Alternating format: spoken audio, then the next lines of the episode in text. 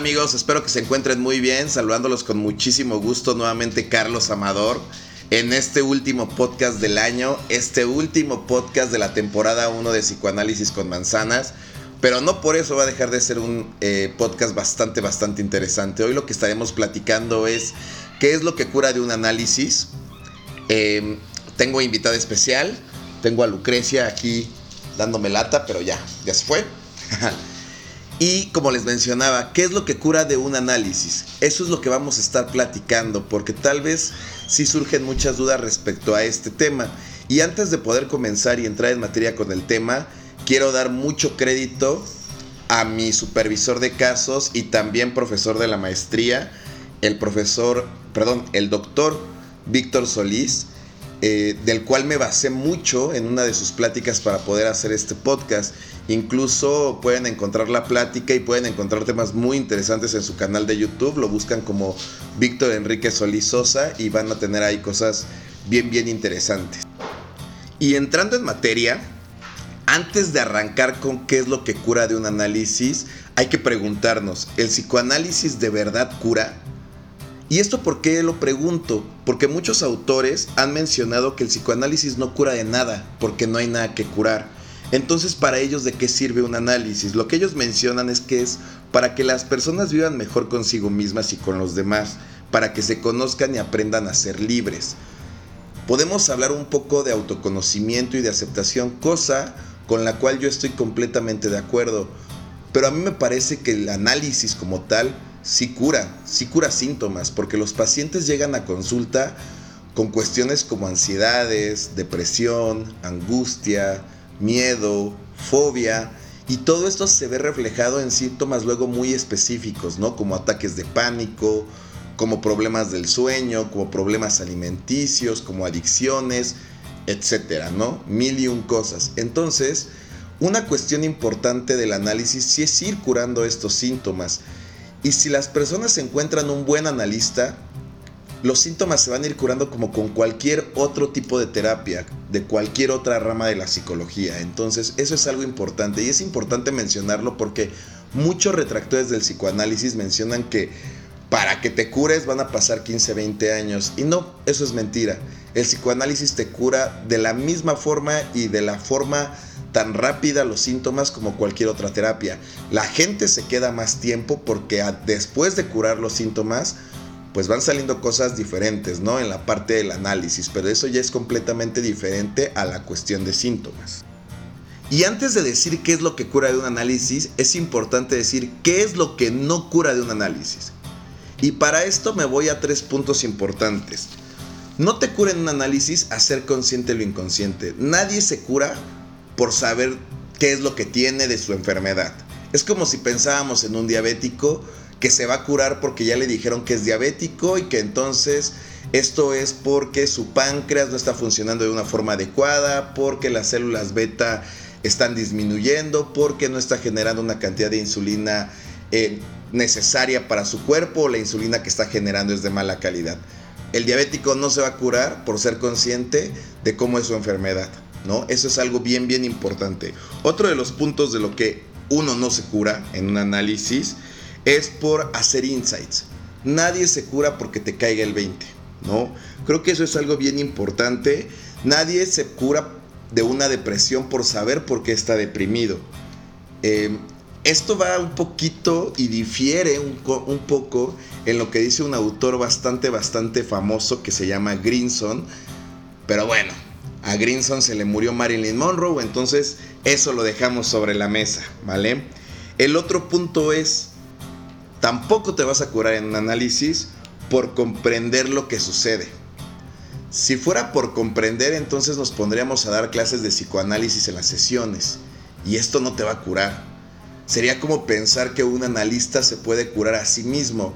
El mismo Freud lo intentó, descubrió el complejo de Edipo, eh, cuando se estaba autoanalizando, pero se dio cuenta que era muy complicado. Entonces nadie se puede analizar, nadie por comprender algo se va a curar, ¿no? Entonces eso creo que es un punto bien importante también y bien relevante. Y pues bueno, después de mencionar qué es lo que no te cura en análisis, se preguntarán, bueno, entonces que si te cura, ¿no? Porque yo me la paso escuchando que hacer consciente lo inconsciente es algo súper bueno, incluso el mismo Freud lo dijo en 1905, pero bueno, algo importante, Freud se muere en 1939, entonces tuvo 35 años para darse cuenta de que hacer consciente lo inconsciente no te funciona. ¿Y realmente qué es lo que cura?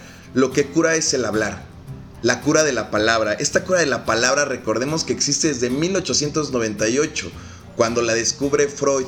De hecho, esto lo platicamos ya en alguno de los podcasts anteriores. Entonces, lo que cura en un análisis es la cura por la palabra. Pero seguramente se estarán preguntando, ay bueno, si entonces lo que me cura en un análisis es hablar, pues me voy a hablar con mis amigos, me voy a hablar con doña Chonita, me pongo a hablar con mis papás, me echo un cafecito y no me cobran además, porque pues entonces el analista me cobra y lo que me está curando es hablar, pues hablo con cualquier otra persona. ¿Y qué creen? Tampoco es así. Porque lo que cura del hablar con un analista es que el paciente va haciendo asociaciones y va hablando de cosas que ni se acordaba o que ni sabía que existían y que pueda hablar además de lo que sea, cosa que no va a suceder ni con Doña Chonita, ni con sus amigos, ni con absolutamente nadie. En base a esto podemos decir que nosotros como analistas le vamos a dar las armas y los vamos a ayudar a poder hacer estas asociaciones, a poder traer cosas que tenían en el inconsciente, que tenían guardadas y que las puedan hablar y que puedan decirlo con toda la confianza y que puedan contar cosas que no hayan contado tal vez nunca en su vida pero entonces se han de estar poniendo a pensar, oye Carlos, entonces si estás trayendo del inconsciente y lo estás haciendo consciente y eso es lo que va a hacer que a la persona le vengan insights y eso es lo que va a hacer que se cure porque entonces ya sobre eso va a poder tomar acción. No, les cuento otra vez. Hacer consciente lo inconsciente y hacer insights no cura absolutamente a nadie. La gente va a empezar a ser consciente lo inconsciente y va a poder tener estos insights o que le caigan estos 20 como hemos mencionado cuando se empiezan a curar, no para curarse. Esa creo que es la parte importante. Hacer consciente las cosas no nos cura, pero las hacemos conscientes cuando nos estamos curando. Que nos caigan 20 o hacer insight no nos cura, pero nos caen 20 y hacemos insights cuando nos estamos curando. Esa viene siendo la diferencia. Y es importante mencionar, las personas con el analista pueden hablar de lo que sea, como les acabo de decir, cosa que no va a pasar con absolutamente nadie. Y el poder hablar de lo que sea es lo que nos va a ayudar a hacer las asociaciones. Y nuestras intervenciones son las que van a lograr que esas asociaciones vayan generando nuevas cosas de las que el paciente pueda hablar y se pueda ir curando. Por decirles algo, tengo una paciente que me platicaba un poquito de cómo había sido de conflictivo su matrimonio del cual ya lleva divorciada algunos años, y me decía, mi ex esposo es un poco violento, bueno, era un poco violento, no era físicamente tanto, sino solamente la parte em, psicológica, ¿no? Me maltrataba psicológicamente, y era algo que ella siempre había contado, toda la vida, siempre había contado de, bueno, sí era un poquito grosero, por eso me separé, pero realmente físicamente nunca me agredió más que un par de veces, y cuando empezamos a hablar, Resulta que la agredía físicamente por lo menos una o dos veces a la semana, que un día la amenazó con un cuchillo en el cuello y que la violaba de forma anal constantemente. Si eso no es una eh, agresión física, sexual y emocional, pues está complicado, pero nunca lo había hablado. Y ella duró más de 25 años casada con esta persona y lleva más de 8 años casada con él. Y esto es lo que le está curando. Me contó algo que no le había contado absolutamente a nadie. Otro paciente, por ejemplo, también me contó que había recordado por en algún momento algún tipo de abuso, ¿no? De uno de sus primos que le había, eh, que se había pegado a él con sus genitales. Como hombre es difícil contar esas cosas, algo que nunca le había contado. Esto es lo que empieza a curar, ¿no? Esta es la parte que realmente nos va a llevar a quitar estos síntomas, a irnos curando. Y sobre esto el análisis se va a volver más profundo, obviamente por eso va a durar más, pero el paciente va a durar más porque hay cosas más por, por descubrir, por tener autoconocimiento y ahora sí para que puedan empezar a ser libres.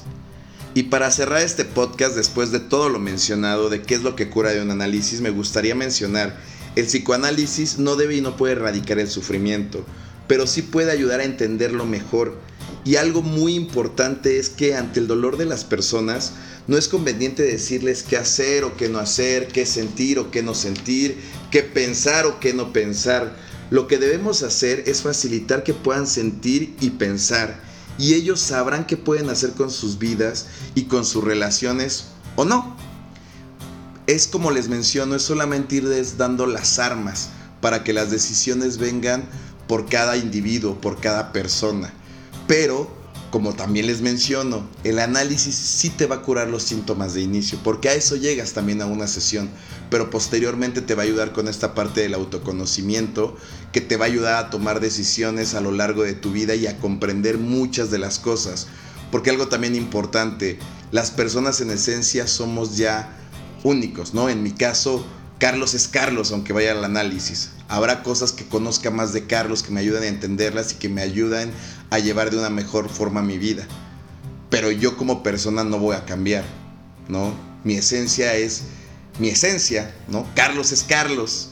Perdón la redundancia con todo esto, pero es como para ser un poco explícito.